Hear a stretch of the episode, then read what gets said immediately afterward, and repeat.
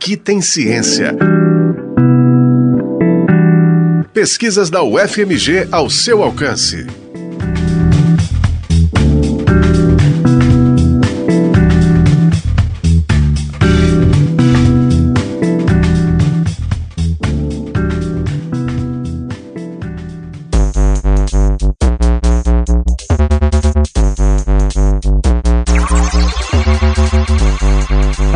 Sobre raça e racismo nas aulas de língua inglesa pode ajudar a combater o racismo na sociedade e ressignificar o lugar e o papel do negro dentro das nossas relações sociais e discursivas.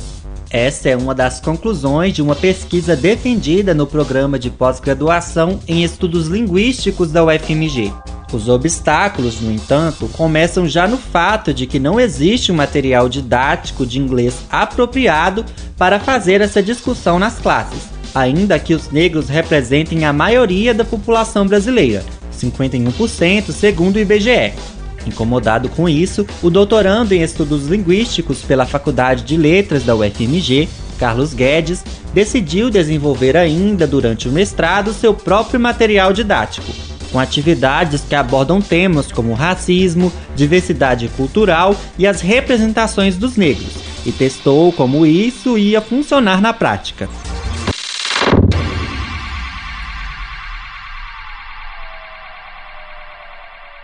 Historicamente, o negro ele é excluído, ele é apagado dos materiais didáticos. E quando ele aparece, ele está cumprindo um papel de cota, ou então ele está em um papel secundário, ou mesmo está relacionado somente a notícias de tragédias, a notícias ruins. Então, para um movimento de inclusão, de combate a esse racismo estrutural, nós elaboramos essas atividades e aplicamos essas atividades para alunos do quarto e quinto ano do Fundamental 1 da rede pública.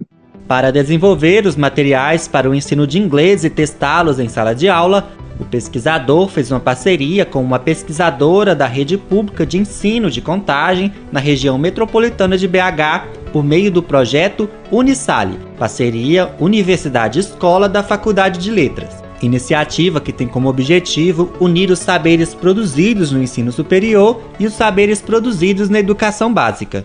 Neste projeto, nós vamos até a sala de aula da escola pública e nós atendemos às demandas dos professores. E essa era uma demanda da professora, trazer a discussão racial para a sala de aula dela. Ela não sabia, ela não tinha como. Então, por meio desse projeto, projeto Unisale, nós é, conduzimos a pesquisa. E ela era realizada, uma, eu fazia uma visita uma vez a cada 15 dias. E durante as aulas, sempre a professora decidia, é como o projeto Unisale atende a demanda da professora, às vezes a professora solicitava que eu lecionasse, às vezes ela lecionava. Então, era nessa troca de experiências que a pesquisa foi conduzida e os materiais foram elaborados.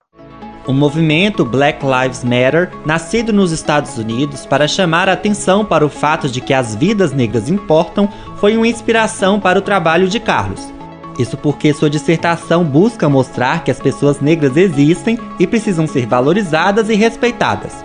Pensando nisso, o material para o ensino de inglês desenvolvido durante a pesquisa foi baseado na teoria racial crítica uma teoria que surgiu no final dos anos 80 e início dos anos 90 na área jurídica, como resposta ao racismo estrutural nos Estados Unidos no final dos anos 90, ela foi trazida para a área de ensino. Então, essa teoria ela possui alguns pilares que são o de da centralidade e interseccionalidade entre raça e racismo. As pessoas geralmente separam raça e racismo. As pessoas, no caso, a, a sociedade dominante. Mas não, a teoria racial crítica, ela traz ali essa questão de uma forma é, integrada. O desafio ideologia dominante, ou seja, está sempre ali discutindo, questionando por porquê daquela estrutura, o comprometimento com a justiça social, que está relacionado à questão histórica, onde negros foram escravizados, foram excluídos e são excluídos de vários âmbitos. Então, ao trazer isso para o ensino, nós percebemos que o negro ele é excluído, onde que os negros eles não aparecem no livro didático e quando aparecem são embranquecidos, eles são ajustados ao padrão europeu. Um outro pilar dessa teoria racial crítica é a centralidade do conhecimento experiencial, ou seja, nós precisamos ouvir as pessoas de cor para falar sobre racismo e trazer as pessoas de cor para o centro da discussão. A teoria racial crítica ela está presente em vários âmbitos, desde a educação até o âmbito jurídico, que foi onde ela surgiu. Então, por meio de um conhecimento interdisciplinar, nós podemos realizar um combate ao racismo, que no nosso caso é combater o racismo estrutural no ensino de língua estrangeira.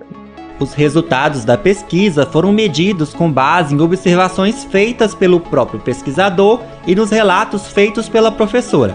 Carlos conta quais foram as principais constatações. Os principais efeitos foram o efeito de estranhamento, os alunos estranhavam. Um aluno ele anunciou em uma das aulas, professora, nessas atividades só tem preto. Então, quando o aluno passou a ver ali aquela presença do negro, houve esse estranhamento. E também nós pudemos notar um maior engajamento dos alunos com o passar do tempo. No final da pesquisa, na coleta final, os alunos falaram que essas atividades deram um tchan, ou seja, você trazer essa temática ali para os alunos aumentou o interesse deles pela aula e houve ali também um processo de, de possível identificação daqueles alunos com aquele tema. Então, ao aluno se identificar com aquele tema, ele passou a ter interesse maior pela língua estrangeira, pela aula de língua inglesa, e, consequentemente, nós estamos utilizando essas aulas como uma ferramenta de combate ao racismo.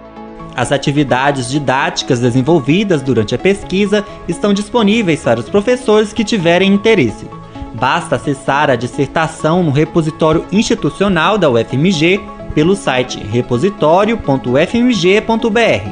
O trabalho Black Lives Matter Efeitos e sentidos da teoria racial crítica na sala de aula de língua inglesa da escola pública foi orientada pela professora Valdeni da Silva Reis e contou com o financiamento da CAPES. Esse foi o Aqui Tem Ciência, programa semanal sobre as pesquisas realizadas na Universidade Federal de Minas Gerais. Exemplos de como a ciência é importante para a nossa vida.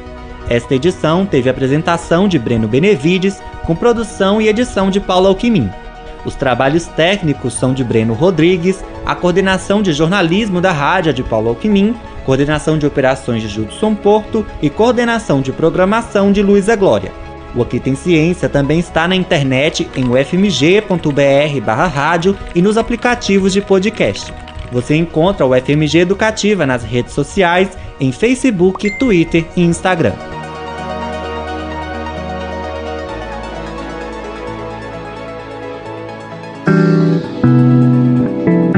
Aqui tem ciência. Pesquisas da UFMG ao seu alcance. Uma produção do Núcleo de Jornalismo da Rádio UFMG Educativa.